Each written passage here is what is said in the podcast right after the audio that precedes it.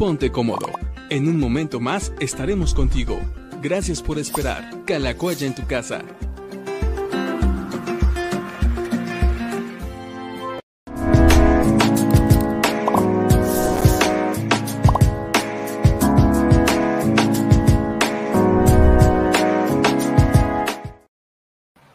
Bienvenidos amigos a Diálogos con el Pastor. Hoy nos da mucho gusto poder acompañarlos, poder estar con ustedes. Hoy martes 11 de mayo, semana 60 de Calacoya en tu casa. Y bueno, estamos felices y contentos también de poder hoy, uh, para apartar un ratito de nuestra tarde, de nuestro día, para poder pasarlo en compañía de ustedes, para poder tener este tiempo de diálogos eh, con el pastor. Hoy tuvimos que hacerlo un poquito temprano también por cuestiones técnicas y hoy los saludo desde, miren nada más, a ver si adivinan desde dónde estoy. Ah, voy a dejar, voy a, voy a leer algunos comentarios, a ver por ahí si adivinan en, en, dónde estamos. Y bueno, ya se ve que es un estadio, pero a ver si adivinan de qué, ah, de qué, de qué equipo, de qué equipo y de qué ciudad es el estadio. Eh, se los dejo de tarea como calatrivia hoy.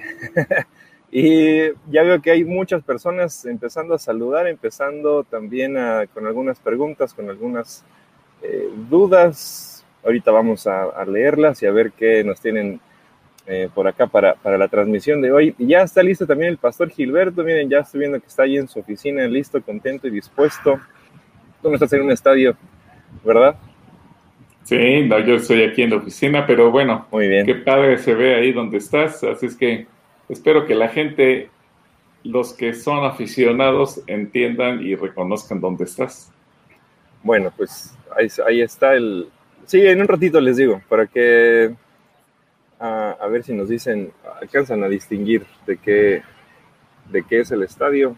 Ahora les voy a dejar tantito con una toma más abierta. Ahí se ve un jugador, una estatua y bueno, este es un lugar muy bonito y que de hecho fue un lugar donde encontré que había buena velocidad de internet.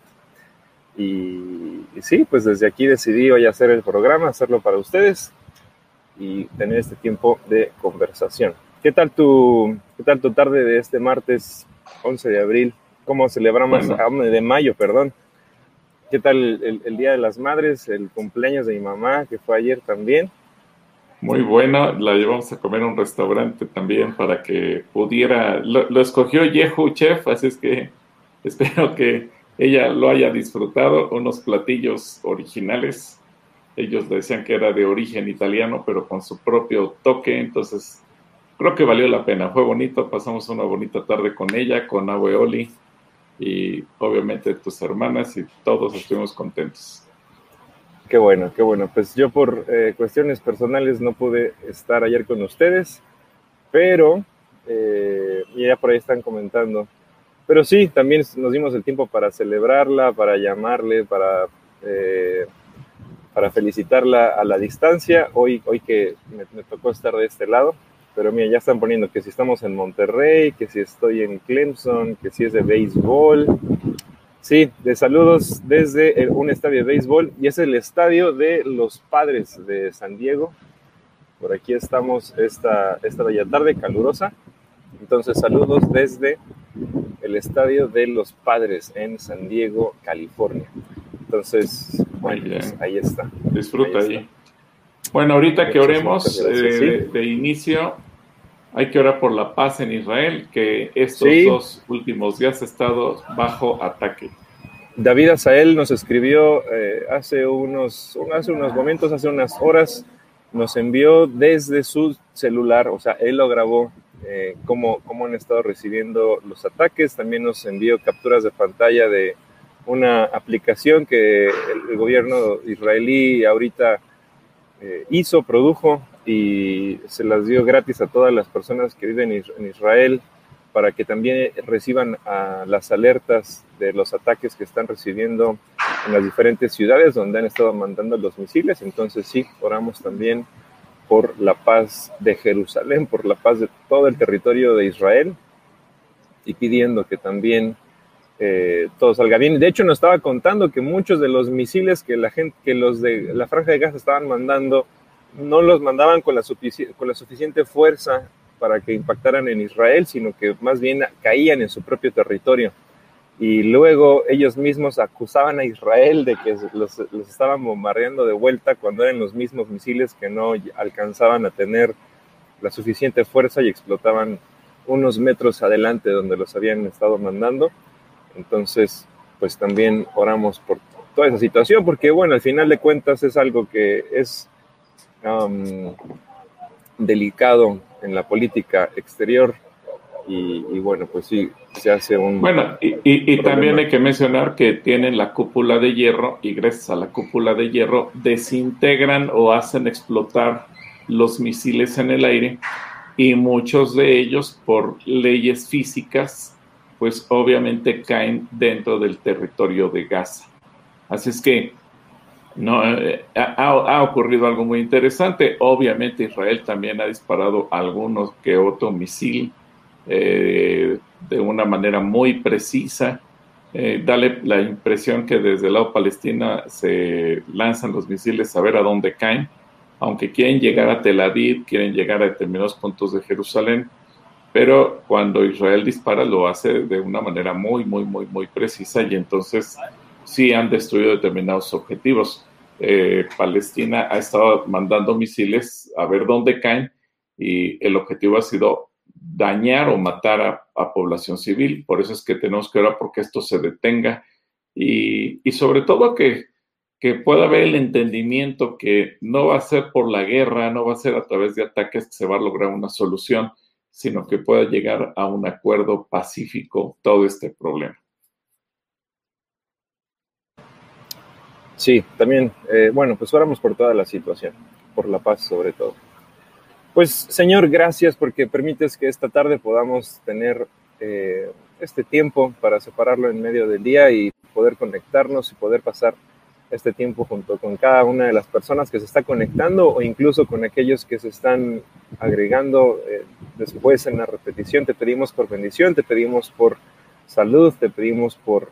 Ah, cualquier otra necesidad que esté en sus corazones. Tú conoces a cada persona que está viendo esta transmisión y yo declaro de tu salud, de tu bendición y de cualquier eh, provisión que les haga falta, Señor, durante este tiempo. Gracias porque permites que nosotros podamos estar bien, que podamos poner una pausa a cualquiera que sean nuestras actividades para poder reunirnos y te pedimos que tú nos hables durante esta, esta hora que vamos a pasar por acá y Señor, te seguimos pidiendo por la paz de Jerusalén, te seguimos pidiendo por sabiduría, por entendimiento también para los gobernantes de toda esa zona, para que puedan tomar también las decisiones correctas y simplemente las cosas salgan bien.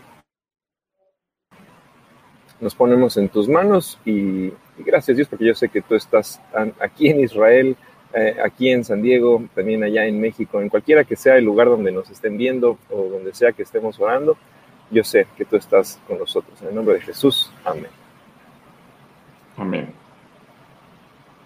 Muy bien. Bueno, pues comenzamos con Betty Zúñiga. Mira, hoy fue la primerita en, escribirnos Betty Zúñiga pasando aquí asistencia. Entonces le mandamos un saludo a Betty y esperamos que le lleve pan eh, el, el, joven, el joven Gil. Lucy López nos dice, buenas tardes, ¿de dónde viene eso que tanto citan que Dios es un caballero? ¿No se contradice a la soberanía de Dios? Gracias y bendiciones. Gracias, Lucy. Buena pregunta, muy interesante. Eh, bueno, yo le voy a pedir a Joe que ponga en la pantalla, si es que puede, Apocalipsis 3:20, que esta es la cita que tradicionalmente se refiere para hablar de la caballerosidad de Dios. Ahora, tienes toda la razón, Lucy, y, pero la caballerosidad de Dios no contradice su soberanía. Podríamos pensar que eh, al hablar de autoridad, tú podrías citar a un dictador. El dictador es, me obedeces porque me obedeces. Y, y si no me obedeces, te quito, te mato, te hago algo. Esa es la posición de un dictador. Un dictador no va a respetar absolutamente nada. Él se va a imponer por la fuerza, porque dice yo tengo la ley en la mano, porque te dice yo tengo la espada en la mano, yo tengo la forma de coaccionarte, de obligarte, de hacerte manita de puerco. Lo que tengo que hacer, pero tú me obedeces sí o sí. Pero Dios no es así. Al final de cuentas, Dios te dice, mira, delante de ti está la vida y la muerte. Yo te muestro cuáles son los dos caminos. Si tú haces lo que yo te digo, vas a encontrar vida y yo te voy a bendecir, etcétera, etcétera. Prueba de ello es que así nos creó Dios. Él nos creó con lo que le llamamos el libre albedrío. ¿Por qué? Pues porque cada quien decidimos qué hacer. E, eso rompe por completo con cualquier idea de, la predestinación. Es decir, Dios no me predestinó, aunque Él tenga los mejores planes para mí, sí, pero yo decido qué hacer. E, el simple hecho, por ejemplo, de lo que estamos viviendo hoy en Israel, pues es un problema que sembró Abraham y Sara hace miles de años cuando deciden tener un hijo fuera del matrimonio de Abraham con Agar. Y Apocalipsis 3:20, ahora sí, Joe, si tú lo quieres poner, por favor. Acá está Apocalipsis 3:20 que dice, mira, yo estoy a la puerta y llamo. Si oyes mi voz y abres la puerta, yo entraré y cenaremos juntos como amigos. Gracias. Bueno, creo que esta cita es muy clara en este sentido porque al final eso te muestra que Dios respeta tus decisiones. Eh, Abraham decidió tener un hijo, Dios respetó la decisión de tener un hijo, ahora están pagando las consecuencias de tener ese hijo. Dios podría actuar con soberanía, sí, pero al mismo tiempo él, él decide respetar lo que el ser humano quiera. Y si alguien dice, yo no quiero creer en Dios, no quiero ser cristiano, no quiero ser creyente, está bien. O sea, el Señor dice, Tú decides si quieres pasar la eternidad conmigo o quieres la, pasar la eternidad en el infierno. Es tu decisión. Dios no te obliga, Dios no te lo impone. Y en este versículo él dice, mira, yo estoy a la puerta de tu corazón, de tu vida, te llamo. Si tú quieres que yo entre, yo voy a entrar. Pero si tú no quieres que yo entre, yo no voy a entrar y te voy a respetar y te voy a dejar que tú vivas como tú quieras. Entonces, Dios, aunque pudiera hacerlo porque Él es soberano, y Él podría abrir la puerta de tu corazón a la fuerza y meterse a la fuerza, invadir tu vida a la fuerza. Dios no lo hace. Dios simplemente te llama, pero tú decides hacerlo o no hacerlo. Y como Dios no nos, no nos trata como esclavos eh, o como gente oprimida bajo una dictadura, ni tampoco como una computadora a la que Dios programa y da órdenes para que la computadora simplemente la obedezca esas instrucciones previamente programadas, sino que Dios nos trata como personas, como individuos pensantes, con voluntad propia, y lo que tú decidas, Dios lo va a respetar. Hay gente que decide eh, destruir su vida, vivir bajo las peores condiciones, Dios lo respeta. Hay gente que dice, pero ¿por qué Dios permite? Pues porque Dios es un caballero. Y si alguien dice, yo me quiero dedicar a vivir de una manera completamente perdida, está bien, pero es tu decisión. Y si el Señor te va a llamar, te va a poner todas las barreras que, que te puedas imaginar, te va a advertir, quizás manejes circunstancias alrededor de tu vida para llamar tu atención, para tocar tu corazón, para llevarte al arrepentimiento, para llevarte a la reflexión. Dios va a hacer muchas cosas pero nada lo va a hacer a la fuerza. Al final la decisión es tuya, es mía, de cada uno de nosotros. Por eso se dice que Dios es un caballero, porque pese a que es soberano, pese a que Él domina sobre todas las cosas y pese a que Él es dueño y señor de todo, nada lo impone por la fuerza. ¿Sí? Muy buena pregunta, Lucy. Espero que esta explicación te permita tenerlo un poquito más claro. Que Dios te bendiga.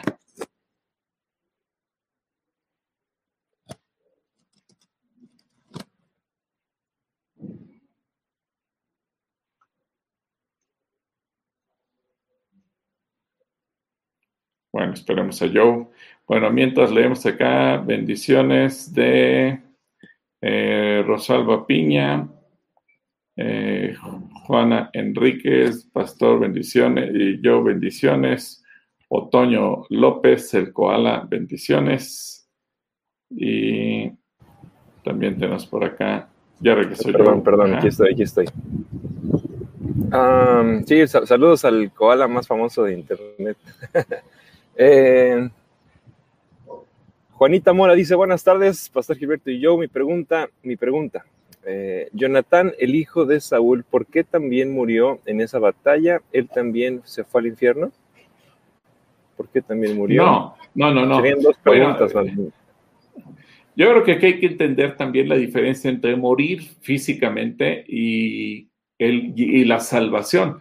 Todos tendremos que morir, claro, a menos que aquella generación a la que le toque o nos toque, yo no sé si nos va a tocar a nosotros, estar vivos cuando Jesucristo venga. Seguramente va a ser muy emocionante para quienes estén presenciándolo físicamente vivos y que les toque ver cuando Jesús viene, va a ser algo extraordinario. Pero si no nos toca vivir ese momento, eh, estoy seguro que, bueno, pues todos vamos a morir, eso, eso es una ley de la propia vida.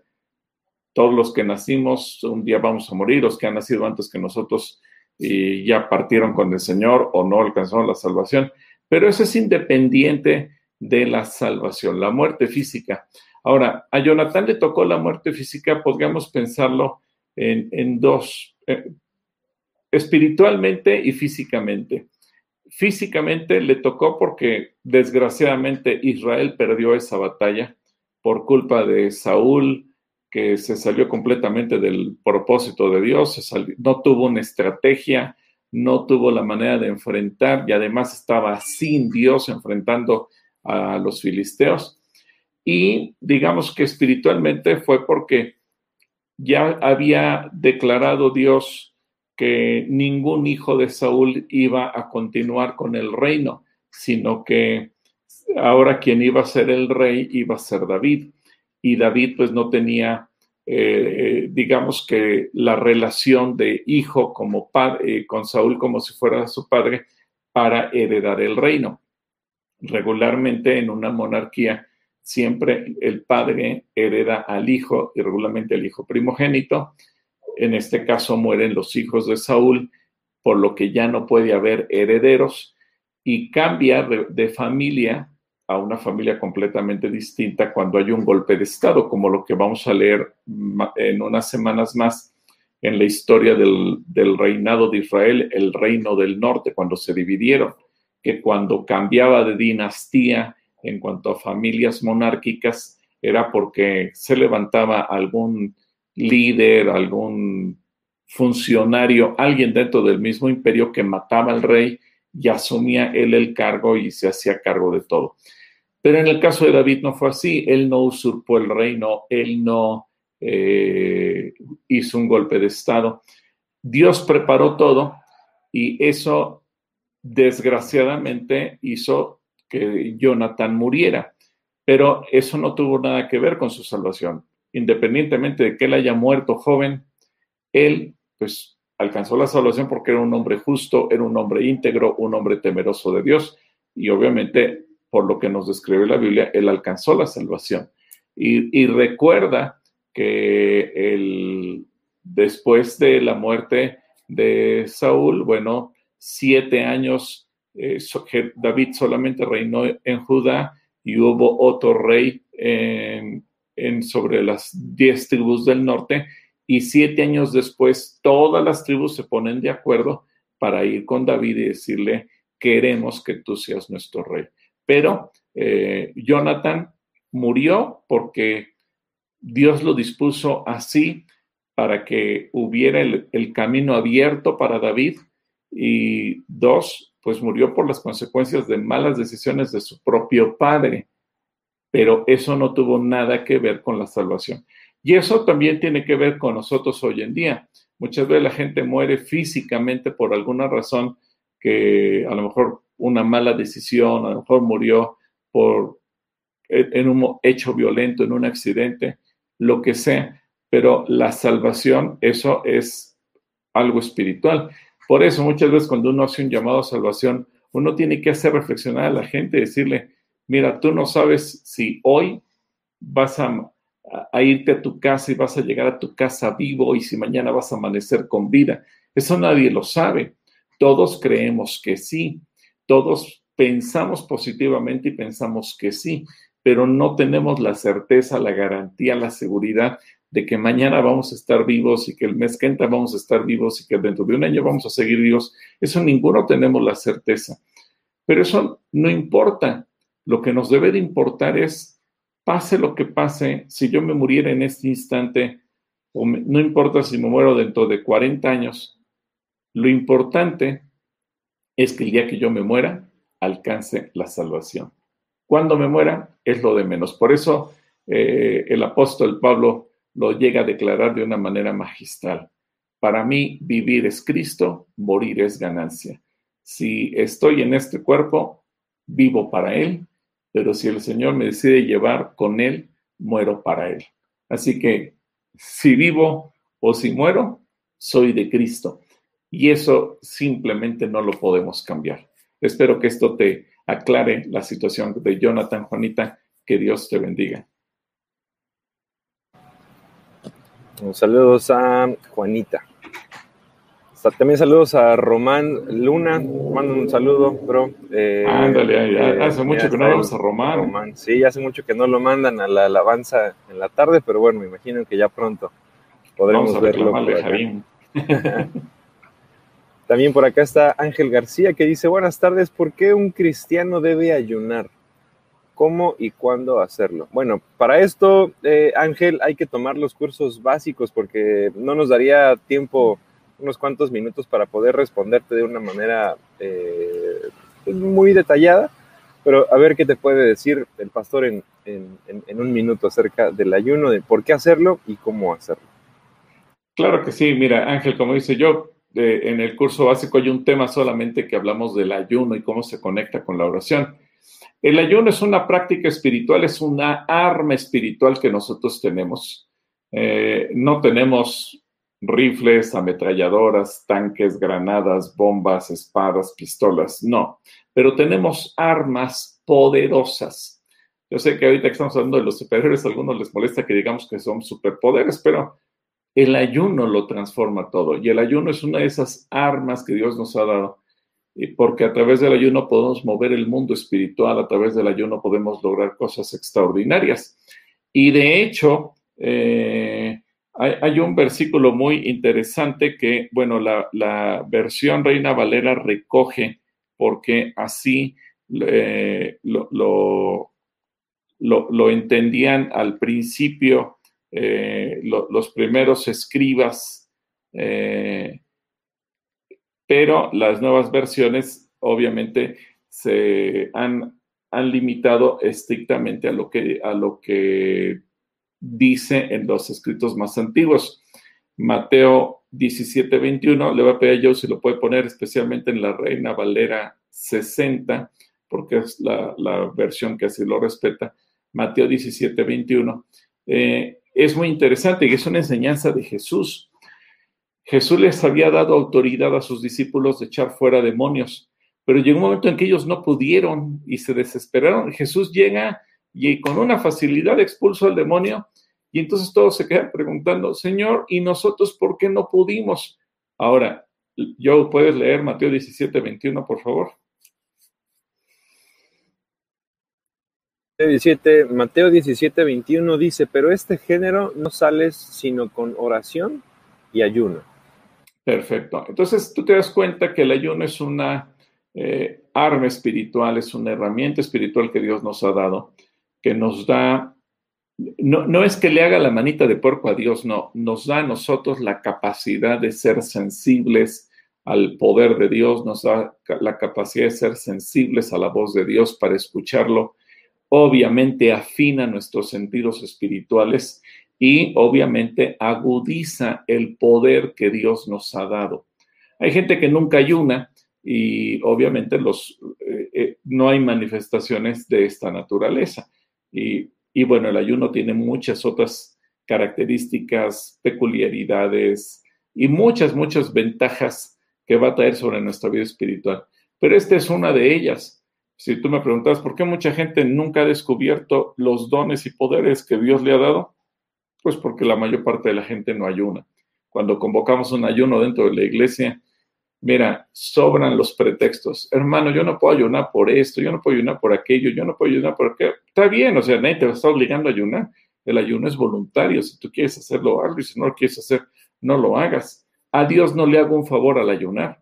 Me hago un favor a mí mismo cuando yo ayuno, porque entonces permito que el Espíritu Santo fluya con total libertad. Porque el ayuno es ir en contra de mi carne, de mi naturaleza, de mis deseos, de mis gustos, de mis placeres, de lo que yo anhelo y decirle a mi, a mi carne, carne está sujeta al espíritu. Y Jesús dijo, el espíritu está dispuesto, pero la carne es débil. ¿Cómo hago un lado esa carne? Con ayuno. Así que eh, ya tomarás el curso y seguramente aprenderás. Y si tienes en tu corazón, Ángel, practica el ayuno y obviamente ahí sí tienes que ser guiado para que ayunes correctamente y tampoco los ayunos mal hechos te generen eh, problemas de salud o ninguna otra cosa. ¿Sí? Que Dios te bendiga. Bueno, saludos a Ángel y buena, buena pregunta acerca del ayuno, pero sí, te recomendamos tomar los cursos para que puedas también eh, saber todo acerca del ayuno y, por qué es importante y, cómo se puede hacer bien. Entonces, saludos a Ángel. Otoño, Otoño López nos manda más saludos, entonces le mandamos más saludos. a Otoño, Emma León, em, perdón, Emma Leticia Valencia Velarde, buenas tardes, bendiciones. Adriana Sastre desde Polanco nos manda saludos, ah, qué, bueno saber que desde Polanco nos está viendo. Gilberto Díaz, desde la caseta número 2, la más lejana del Centro Cristiano en Calacuaya. Bueno, pues hasta allá, Gil, te mandamos un saludo. Llévale pan a Betty. Entonces, este, saludos, saludos, Gil. Leticia Ramírez por acá nos dice, buenas tardes, bendiciones para todos ustedes. Por favor, sigo pidiendo oración por la provisión para la familia Gómez Ramírez. Claro que sí, Leti, vamos a estar orando por provisión para ellos. Araceli Suárez nos dice buenas tardes, pastor y yo, bendiciones, la paz de Dios. Y otra vez Ángel García nos pregunta, hablando de con un niño, me preguntó qué niño fue, a lo mejor fue un niño interior. Ah, no es cierto. a ver, nos dice, ¿por qué Dios mandó a su único hijo a morir por nosotros? Eh, por amor, se puede contestar de una manera rápida. Esa era la única forma de que sean perdonados nuestros pecados y de alcanzar la vida eterna. ¿Y por qué? Bueno, ¿por qué es que Dios mandó a su Hijo? No, no, había alguna otra forma, no había algún otro motivo, no había alguna otra solución más que, más que mandar a su Hijo a morir por nosotros. ¿Tú qué nos puedes decir? Bueno, eh, efectivamente, la Biblia nos enseña y hay varias escrituras que nos hablan de ello. Eh, yo le voy a pedir a Joe, por ejemplo, que nos ponga en la pantalla 1 Timoteo capítulo 2, versículo 5. Creo que este, este versículo se explica por sí solo. Eh, ¿Cómo o qué podemos hacer nosotros para llegar al cielo, para pagar el precio de nuestra salvación? ¿Cuánto dinero podemos aportar? ¿Qué tengo que hacer yo? ¿Qué obra física? ¿Qué obra espiritual? ¿Qué obra emocional? ¿Qué obra humana? Y, y 1 Timoteo 2.5 nos dice cuál es la respuesta. Primera de Timoteo 2.5 nos dice, porque solo hay, porque hay solo Dios y un solo mediador. Hay un solo Dios y un solo mediador entre Dios y los hombres, y es Jesucristo hombre. Perfecto. Y ahora yo le pido a Joe que nos ponga Hebreos 9:22, Hebreos 9:22, porque en esta escritura entendemos por qué es necesario también que alguien muriera por nuestros pecados. Hebreos 9:22 nos dice, no es que está en la Reina Valera 60, ah, dice, y casi todo es purificado según la ley y con, según la ley con sangre, sin derramamiento de sangre no se hace remisión.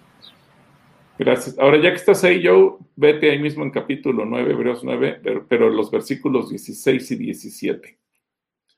16 y 17. Y creo que estos, estos versículos ya van a terminar de responderle la pregunta a Ángel. Ahora bien, cuando alguien deje un testamento, es necesario comprobar que la persona que lo hizo ha muerto. El testamento solo entra en vigencia después de la muerte de la persona. Mientras viva el que lo hizo, el testamento no puede entrar en vigencia. Te das cuenta, esto es muy interesante, este versículo te habla del gran amor, porque el Señor para poder hacer efectivo el testamento a nuestro favor, dijo, si alguien tiene que morir, muero yo. Y Jesús decide tomar ese lugar. Y el Padre, bueno, pues, al final de cuentas es Padre, Hijo y Espíritu Santo en una misma unidad. Pero el, el punto importante aquí es, si alguien tenía que morir, Jesús estuvo dispuesto para que el testamento se pudiera ejecutar y nosotros alcanzáramos el perdón y la vida eterna. Así que por esa razón Jesús vino a morir por nosotros, por esa razón Dios Padre, y, no es que Dios Padre haya sido egoísta, porque yo creo que cualquiera de nosotros como padres podemos entender lo que nos duele cuando un hijo duele, cuando un hijo le pasa algo malo, cuando un hijo sufre. O imagínate el dolor de un padre cuando un hijo muere y, el Señor sabía que estaba entregando a su hijo, un hijo perfecto, a cambio de millones de seres humanos imperfectos y que podríamos decir de lo peor. ¿Cómo un padre puede hacer eso? Bueno, eso te habla del gran amor de Dios por ti y por mí. Así que espero que eso te dé la respuesta, mi querido Ángel. Que Dios te bendiga.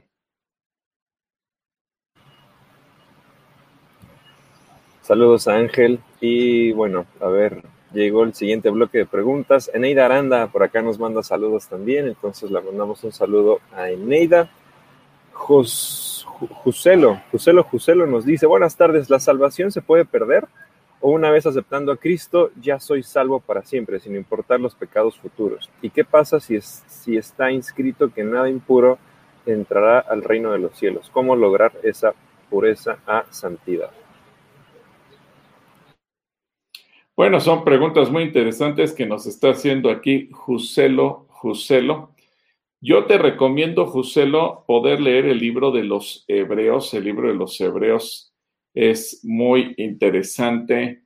Eh, y yo le voy a pedir a Joe que el, eh, nos ponga en la pantalla Hebreos capítulo 6 del 4 al 6. Hebreos 6 del 4 al 6. Eh, seguramente este versículo te puede a ti responder muchas dudas, bueno, a ti y a todos nuestros amigos respecto a lo que, a la pregunta que muchas veces nos, nos hacemos respecto a la salvación. Hebreos 6 del 4 al 10 nos dice, pues es imposible lograr que vuelvan a arrepentirse los que una vez fueron iluminados. Aquellos que experimentaron las cosas buenas del cielo y fueron partícipes del Espíritu Santo, que saborearon la bondad de la palabra de Dios y el poder del mundo venidero, y que luego se alejan de, se alejan de Dios. Es imposible lograr que esas cosas, que esas personas vuelvan a arrepentirse al rechazar al Dios, al Hijo de Dios. Ellos mismos lo clavan una vez en la cruz y lo exponen a la vergüenza pública. Cuando la tierra se empapa de la lluvia que cae y produce una buena cosecha para el agricultor, recibe la bendición de Dios. En cambio, el campo que produce espinos y cardos no sirven para nada. El agricultor no tardará en maldecir y quemarlo. Gracias. Bueno, hay muchas, muchas otras escrituras más, tanto en el libro de Hebreos, en el libro de Romanos, en donde se nos insta a cuidar la salvación con temor y temblor. Eh, la salvación no es algo que Dios te quite, es algo que la gente puede perder. Y, quiero ejemplificarlo de la siguiente manera. Tú le das a una persona o una taza de cristal cortado y le dices, ten, pero cuídala, es muy valiosa, es la única, es para ti, si se te pierde o la rompes, pues e, era todo lo que teníamos para ti. Y la gente puede ser muy cuidadosa, puede ser que no lo sea, puede ser que la deje en cualquier sitio y después diga, no sé, la perdí, la olvidé, no sé qué pasó con ella. Puede ser que se, se le caiga y se le rompa. Puede pasar mil cosas.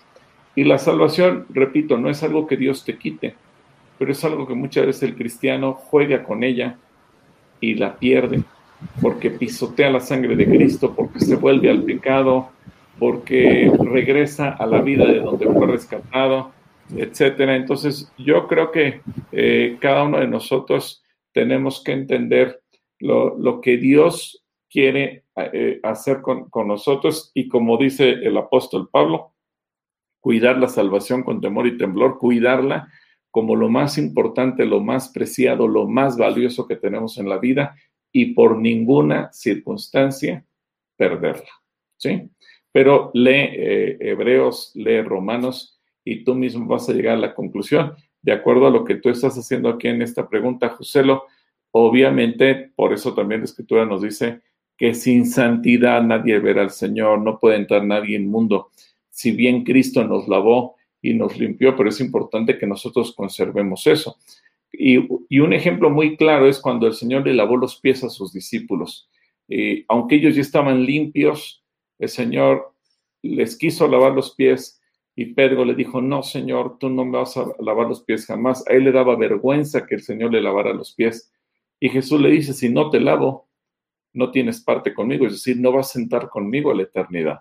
Y por eso Pedro le dice, entonces no me lave los pies, lávame todo. Y Jesús le dijo, no, tú todos están limpios, pero ahora es necesario lavarse los pies. Y eso nos enseña que en la vida cristiana, ya una vez que recibimos a Cristo, sí, Él nos perdonó, pero ahora tenemos que ir cuidando nuestra salvación para no perderla. Cuidar nuestra santidad, cuidar nuestra obediencia. Te mando un abrazo, Joselo, que Dios te bendiga.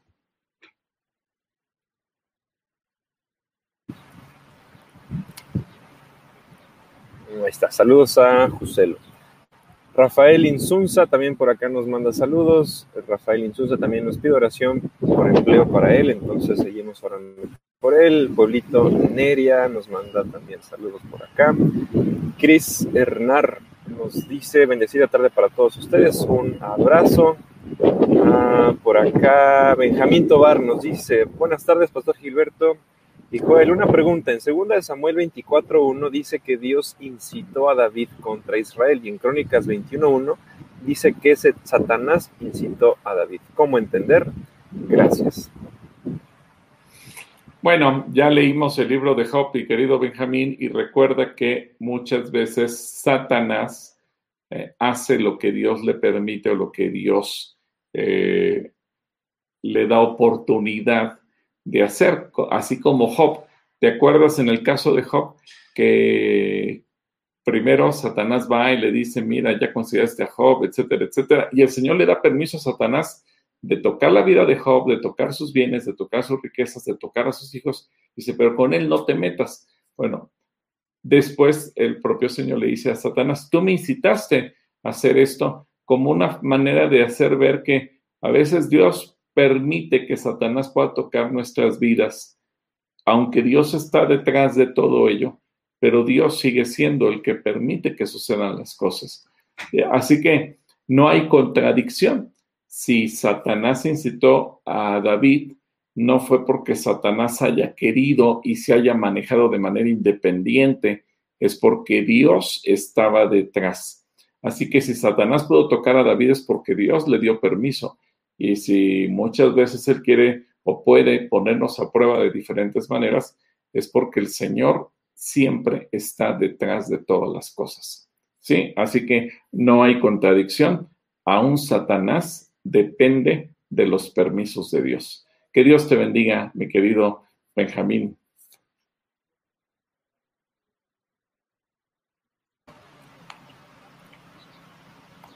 Por acá Neima Candy también nos manda muchos saludos, entonces saludos a Neima y a su hermana Raquel. Eh, Carolina Palomino también por aquí nos dice bendiciones, Pastor Gil y Joe. Laura eh, Elena Muñoz también nos manda saludos. Otoño López nos pregunta si están vacunando en San Diego. Sí, me imagino que sí están vacunando por acá en San Diego, Otoño, en todos lados. Eli Cerecero nos dice, Shalom mis hermanos, en Apocalipsis 20, 12 al 13 dice que los muertos serán juzgados. Se refiere a los que no creyeron y los que devolvió a la muerte también. ¿Y cuántos libros hay? A ver, entonces, si quieres, pon el texto de, que nos dice Eli, por favor, yo. Apocalipsis 20, el 12 al 13, nos dice. Ah, acá está. Dice, ahí está, vi a los muertos, tanto grandes como pequeños, de pie delante del trono de Dios. Los libros fueron abiertos, entre, los, entre ellos el libro de la vida. A los muertos se les juzgó de acuerdo a las cosas que habían hecho, según lo que estaba escrito en, en los libros. El mar entregó sus muertos y la muerte y la tumba también entregaron sus muertos y todos fueron juzgados según lo que habían hecho. Bueno, pues efectivamente todos los muertos van a ser juzgados. Eso es lo que conocemos como el juicio final. Y ahí seremos juzgados todos absolutamente, salvos y no salvos. La única diferencia es que quienes alcancemos la salvación, pues obviamente recibiremos en automático la redención y el perdón. Y aquí la diferencia en cuanto a tu pregunta es muy interesante porque nadie vamos a llegar con un argumento de decir, Señor, mira, yo fui muy bueno, yo di mucho dinero, yo hice muchas obras, yo prediqué mucho, yo atendí a mucha gente yo sané a muchos enfermos. Todo eso, qué bueno que lo pudimos hacer para ayudar aquí en la tierra, pero en el cielo eso no nos va a contar. Lo que nos va a contar en el cielo es el haber tenido eh, a Cristo Jesús como nuestro Señor y como nuestro Salvador, que Él haya pagado el precio de nuestros pecados. Y obviamente habrá otros criterios en el juicio que van a definir algunas otras cosas, como lo vemos que Jesús nos enseña eh, si actuamos con misericordia de acuerdo a la voluntad de Dios o si Simplemente le dijimos Señor, Señor, pero nunca hicimos lo que Él quería. Y en cuanto a los libros, bueno, pues eh, aquí está el libro de la vida, el libro en donde se lleva el registro de todos aquellos que alcanzamos la salvación. Por eso es tan importante tomar conciencia y nos gusta hacerlo cuando la gente reconoce a Cristo Jesús como Señor y Salvador y lo recibe en su corazón, hacerle énfasis que tome nota de ese momento, de esa fecha, que lo anoten en algún, lugar, porque en ese momento nuestro nombre eh, pasa a ser inscrito en ese libro de parte de Dios. Ahora, si alguien dice, oye, pero yo ni, ni, me di cuenta, ni me acuerdo del día de ahora, no te preocupes. Es algo bonito saberlo, recordarlo, tenerlo en cuenta, pero en realidad hay que saber y asegurarnos que porque estamos obedeciendo al Señor, nuestro nombre está escrito ahí. Y obviamente, aunque también la Biblia nos refiere que hay un libro que relata todo lo que hemos hecho eh, y aún las palabras que hemos hablado, porque dice que de toda palabra vamos a dar también cuenta. Así que hay varios libros que la Biblia nos enseña, eh, pero lo importante en medio de esto es que tu nombre y el mío estén escritos en el libro de la vida. Así que, Eli, buena pregunta. Y ahora la pregunta sería para ti, para todo el público, ¿y tu nombre ya está inscrito en el libro de la vida? Así como ahorita dicen, inscríbete para que estés en el registro de la vacuna, inscríbete para que estés en el registro del cielo. ¿sí? Que Dios te bendiga. Saludos a Eli. Diana Bernal por acá nos dice, buenas tardes, Pastor y yo, saludos y bendiciones. Alfredo Franco, dice Isaac, soy Isaac Franco de 11 años. Mi pregunta es, ¿qué pensó acerca del video? ¿Viste el video que te dejó de tarea, Alfredo, del, conejo? Ay, no, perdón. Me dijiste que me ibas a mandar la liga y ya no. perdón. Bueno, Isaac, te Recuérdame la liga y, la vemos. Te prometo que de aquí al, que de aquí al jueves ya lo, va a ver y el, jueves hablamos acerca. Perdóname, eh, Isaac. Perdóname, Isaac. Qué mala onda. Si puedes, mándame la liga y, me recuerdas, por favor, que esta semana ha sido medio caótica y la verdad se me fue la onda. Daniel Herrera Sandoval nos dice, eh, Dios los bendiga desde la colonia Pensil en la Ciudad de México. Muchas gracias. También por acá está Sarita de Guanajuato. Ah, por acá nos dice Erika González, dice Pastor, ¿qué se hace en el caso de tratar con una persona que da un consejo base en la Biblia y si no se hace como dijo, se enoja y se hace la víctima aplicando la ley de hierro? En este caso, una mamá. Ah, pues no sé qué se puede hacer en ese, pues, caso. Pues mira, hablar, hablar con ella. Al final, eso es algo muy importante que tenemos que entender. Cuando damos el curso de consejería, explicamos que al final nuestro consejo no, no siempre va a ser bien recibido por muchas razones. A lo mejor porque a la gente no le gusta, tal vez porque no le gusta lo que dijimos en base a la Biblia, tal vez porque esperaban recibir otra cosa, por mil razones. Ahora, uno como consejero, mentalmente, y aquí tiene que ver mucho con la parte psicológica, eh, uno también tiene que prepararse. Es decir, yo no soy Dios. Y si a Dios no toda la gente lo escucha, no toda la gente lo obedece, ¿qué espero yo? Y esa es la preparación psicológica y la preparación mental. Y yo tengo que estar claro que de los consejos que llego a dar, y mira que como pastor viene mucha gente a pedirme consejo, y sé que mucha gente vino, me escuchó, tal vez porque su conciencia así ya se tranquiliza, porque exponiendo su problema se sienten en paz, por lo que tuvo estos mandes, pero yo creo que más de la mitad de la gente que viene a consejería, no conmigo, con cualquier pastor del mundo, se va sin obedecer, sin, sin hacer caso al consejo. Pero vamos, yo no me puedo enojar, porque al final de cuentas ni es mi consejo. Yo dije lo que dice la Biblia, si la gente lo quiere obedecer, qué bueno, si no lo quiere obedecer, qué bueno. Si al aplicar el consejo bíblico su vida es bendecida, gloria a Dios. Si no aplicó el consejo y se complicó más el problema, pues lo siento mucho, pero al final de cuentas yo no me puedo enojar. Eh, y eso es simplemente un punto que tenemos que entender. Aquí tal vez la mamá pudo haberse enojado más por su posición de madre como autoridad, por su posición como mamá que se sintió deshonrada al, que, al hecho de no habérsele obedecido. Pero yo creo que, es importante ir, pedir perdón, hablar, platicar y resolver y no, no vivir en esa condición de que siendo mi hijo, mi hija no le hable porque me siento mal de que no hizo caso.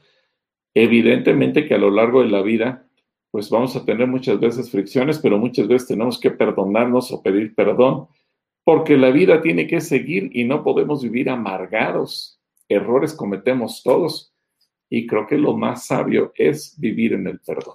Así que, Erika, si, si cualquier situación que sea, pues hay que, hay que ir, buscar y pedir perdón.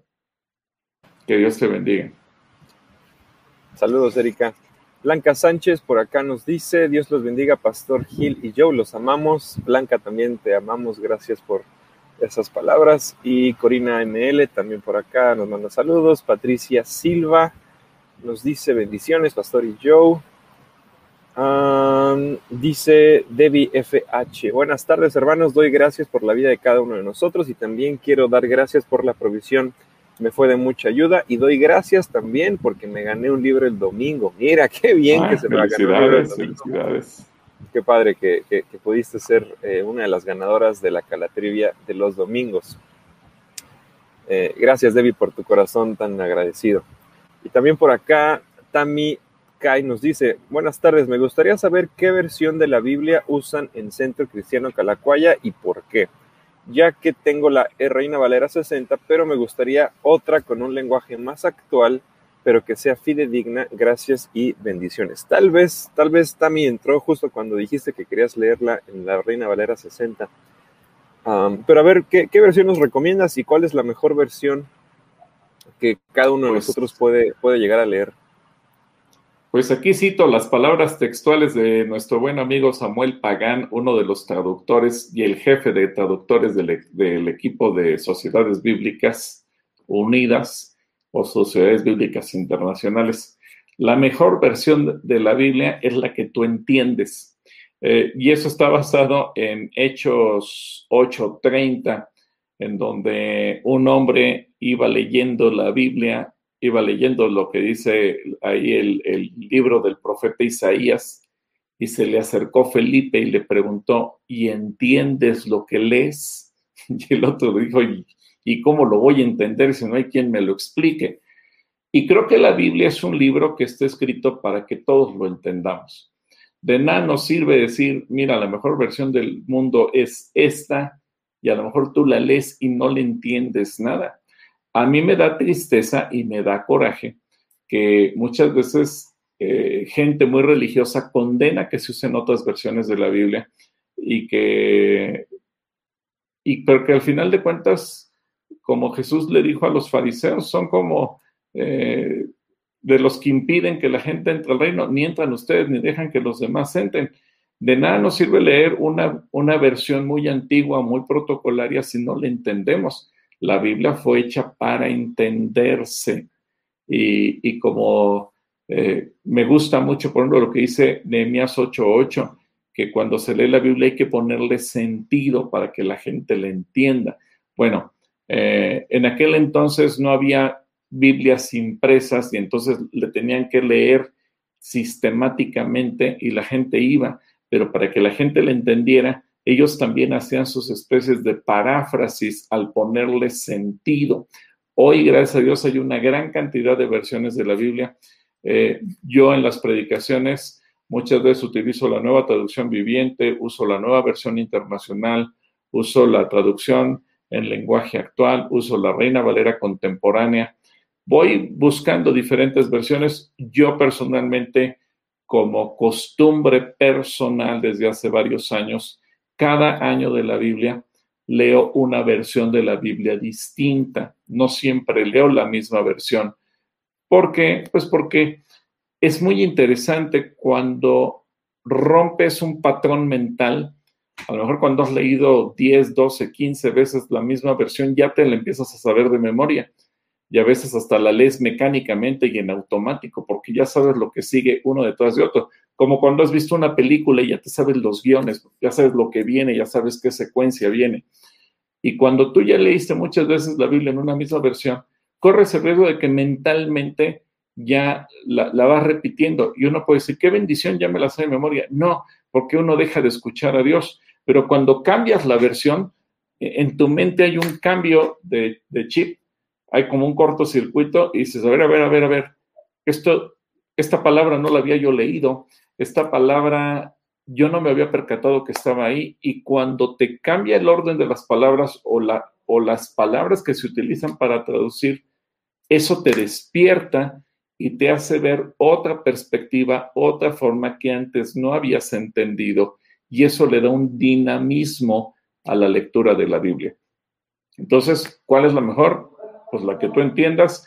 Yo te recomiendo leer nueva versión internacional, puedes leer la nueva traducción viviente o la traducción en lenguaje actual o la Biblia, eh, la Reina Valera contemporánea o la Biblia de las Américas o la nueva versión Mundo Hispano.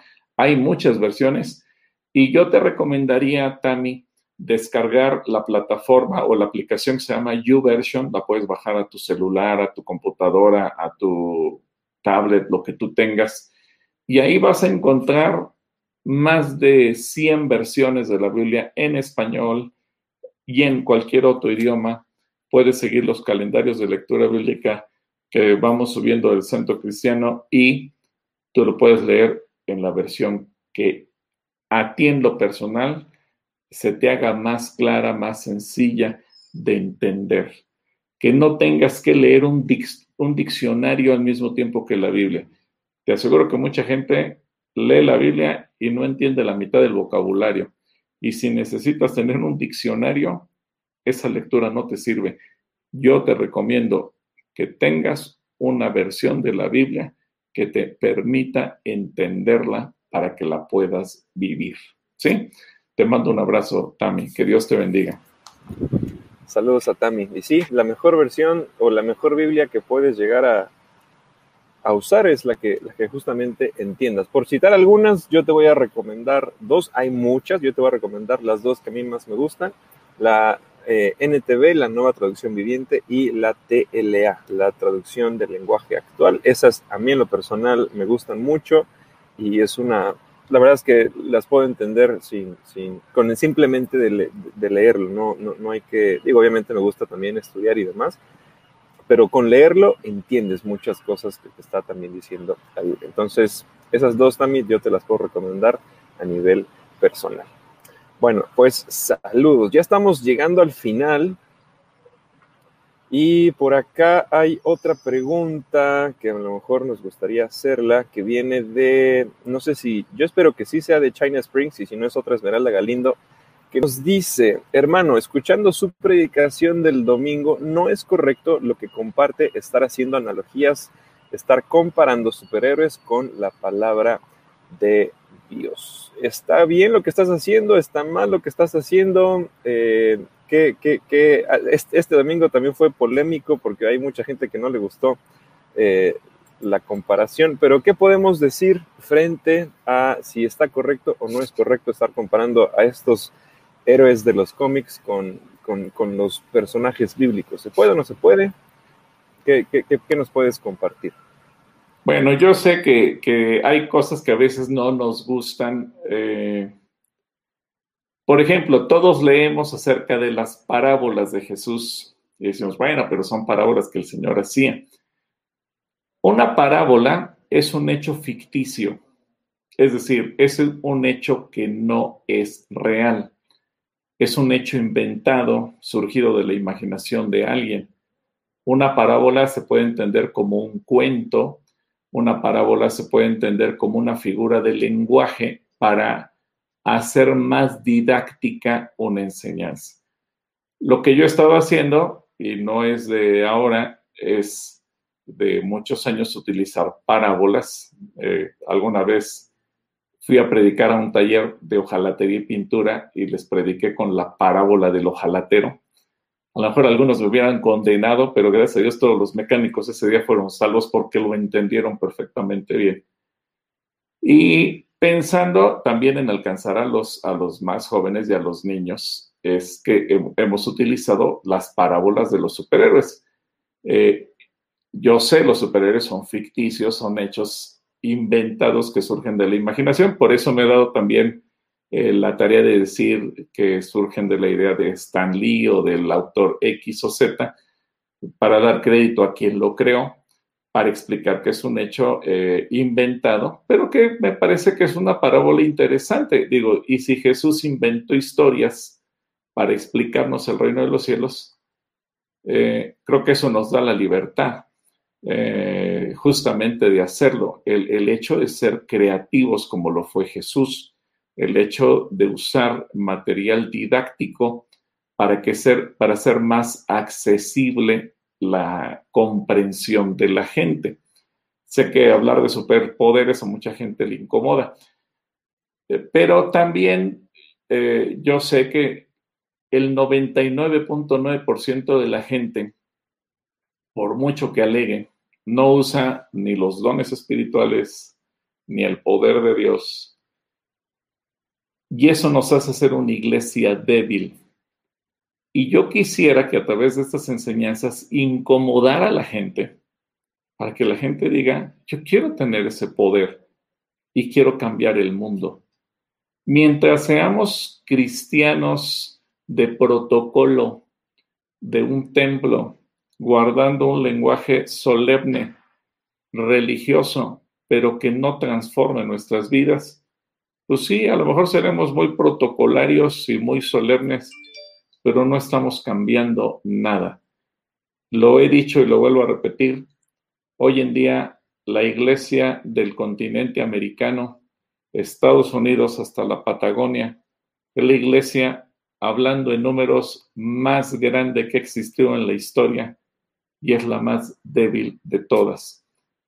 Y, algo que a mí el Espíritu Santo me ha hablado mucho es, los cristianos no están usando el poder que yo les he dado. Los cristianos están quedando en un nivel de mediocridad. Nos conformamos con decir conozco a Dios, pero no se refleja en lo que hacemos, en transformar al mundo. Algunos me preguntaron cuál es la influencia que Dios te ha dado para el centro cristiano, ser una iglesia de influencia, que cambie.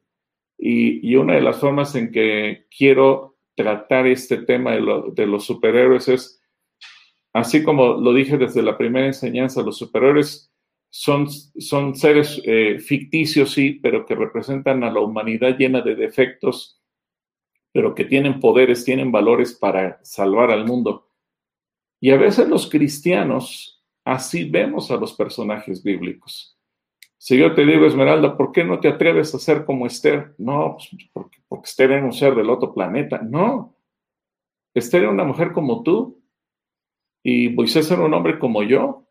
¿Por qué no nos atrevemos a ser como ellos? No, no, porque ellos eran superdotados. No, no eran superdotados, eran seres humanos de carne y hueso como cualquiera de nosotros. Pero yo hago la analogía con los superiores porque se atrevieron a usar los poderes que Dios les dio y cambiaron la historia de la humanidad.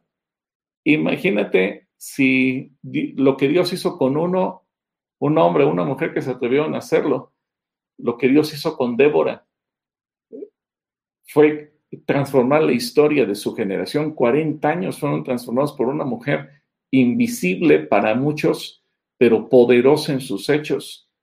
Que hubiera una Débora en este tiempo, que hubiera un Moisés. Y eso es lo que a mí me inspira a moverle el tapete a la gente. Yo me acuerdo mucho de lo que el hermano Gonzalo me decía. Tú tienes que moverle el tapete a la gente. Yo le pregunté, hermano, ¿qué es eso? hazlos sentir incómodos. Y cuando la gente te reclame de lo que estás enseñando, quiere decir que estás cumpliendo tu propósito. Y eso me hace sentir bien. ¿Por qué? Porque yo sé que hay gente que va a decir que no está de acuerdo con los poderes, que no está de acuerdo con esto, con aquello. Pido perdón, no quiero ofender a nadie, pero sí quiero hacer sentir incómoda a la gente. Y mi sueño, mi anhelo, mi oración es, Señor, que esta serie de enseñanzas motive a la gente a ser como los grandes héroes de la Biblia.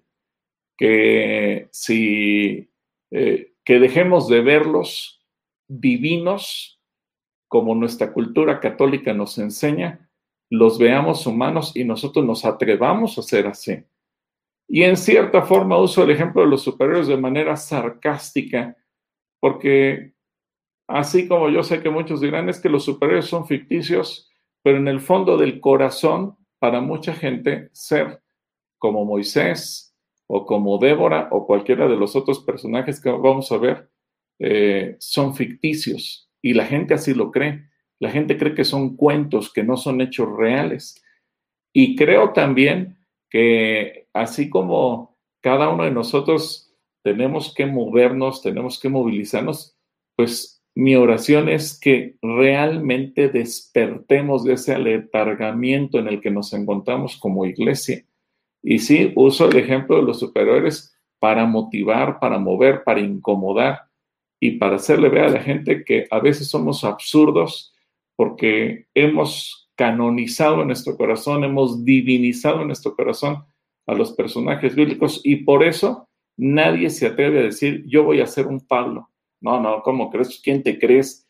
¿Qué, te has creído para decir que eres como Pablo? Es una irreverencia para Pablo. No, no es irreverencia. Y lo vamos a ver. Si yo hubiera dicho, vamos a hacer una serie de personajes bíblicos, te aseguro que me hubieran dicho, ah, esos ya no lo sabemos, eh, no tiene chiste.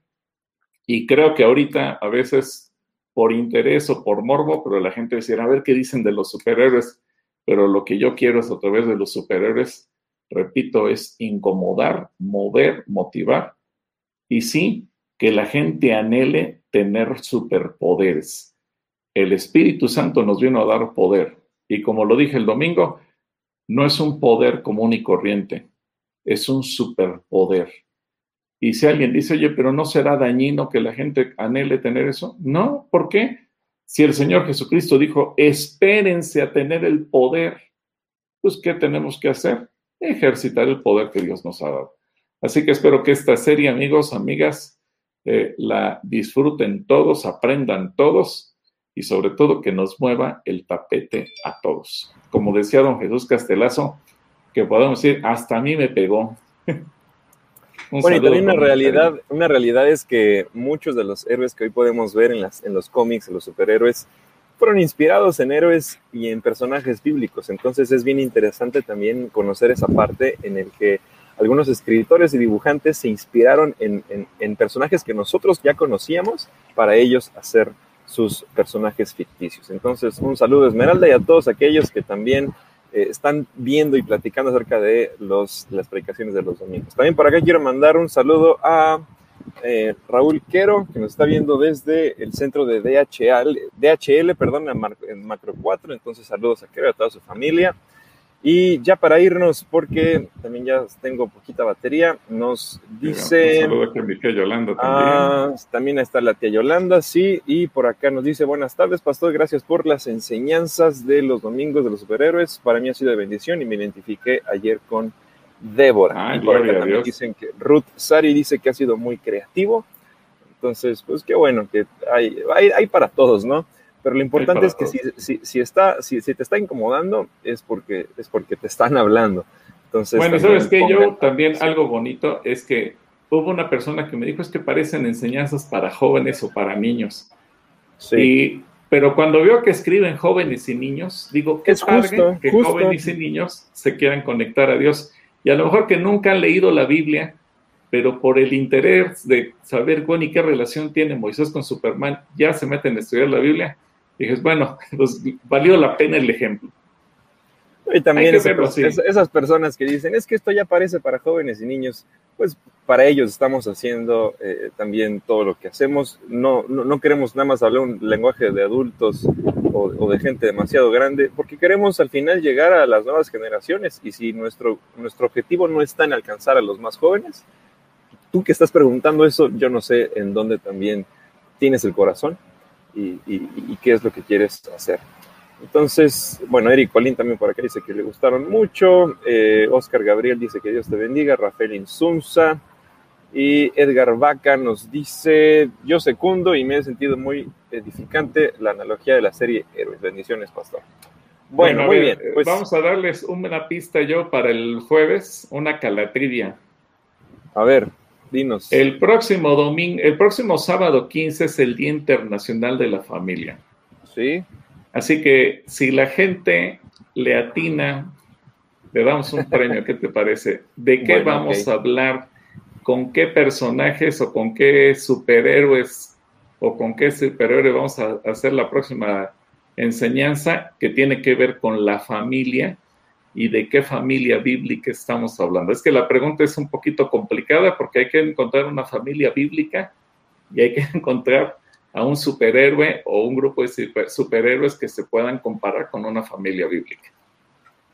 Va a ser una enseñanza muy, interesante. bueno, pues ¿eh? ahí, está, ahí está la, enseña, la, pregunta, a ver si el jueves atiendan a qué, a, qué personaje personajes de la Biblia y de los cómics vamos a estar hablando. Entonces, bueno, pues ahí les dejamos esa pregunta. pues estamos listos para concluir, estamos listos para también terminar con esta transmisión, sin dejar de recordarles que tenemos todavía algunas transmisiones durante el resto de esta tarde. Tenemos mañana miércoles también transmisiones para ustedes. Estamos también esperando el jueves verlos conectados aquí en Diálogos, en, la transmisión de mujeres, eh, en Alabanza mañana, eh, libre de adicciones, todo lo que tenemos desde Calacuaya hasta su casa. Y recordándoles que se vacunen. En, en Toluca estaban poniendo algunas vacunas, entonces asistan si tienen más, más de 50 años. Dime. Sí, que la gente se vacune y el jueves va a haber una transmisión muy bonita de las mujeres, de madres e hijas, así es que no se la ah, pierdan. buenísimo, buenísimo, buenísimo. Bueno, ya veo que están empezando a contestar acerca de... Ah, mira, ahí Jetro Ahí Jetro Pasuengo ya está escribiendo algo. ¿Puedes alcanzar a verlo?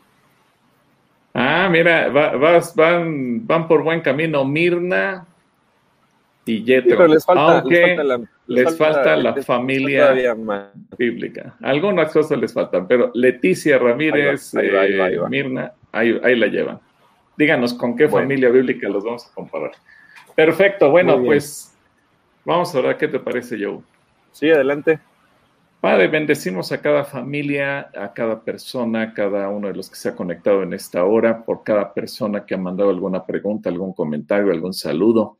Pedimos tu bendición para todos ellos, los que se han conectado y simplemente han visto. Gracias por la oportunidad de estar juntos contigo, por aprender juntos con las preguntas, porque es un método a través del cual Jesús también nos enseña a aprender. Eh, yo quiero orar por aquellos que nos han pedido alguna situación de salud, de provisión, de trabajo.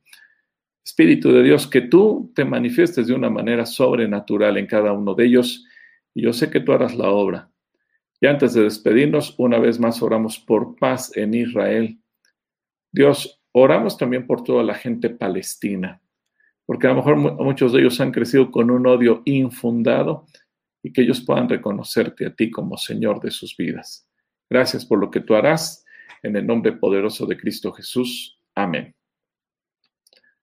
Bueno, yo paso un bonito tiempo allá en San Diego. Échate, si te prestan un bat, un tirito ahí con Emanuel. Ah, y, si no, bueno, un saludo para todos por acá. Que Dios les bendiga. Nos vemos el jueves, primeramente Dios.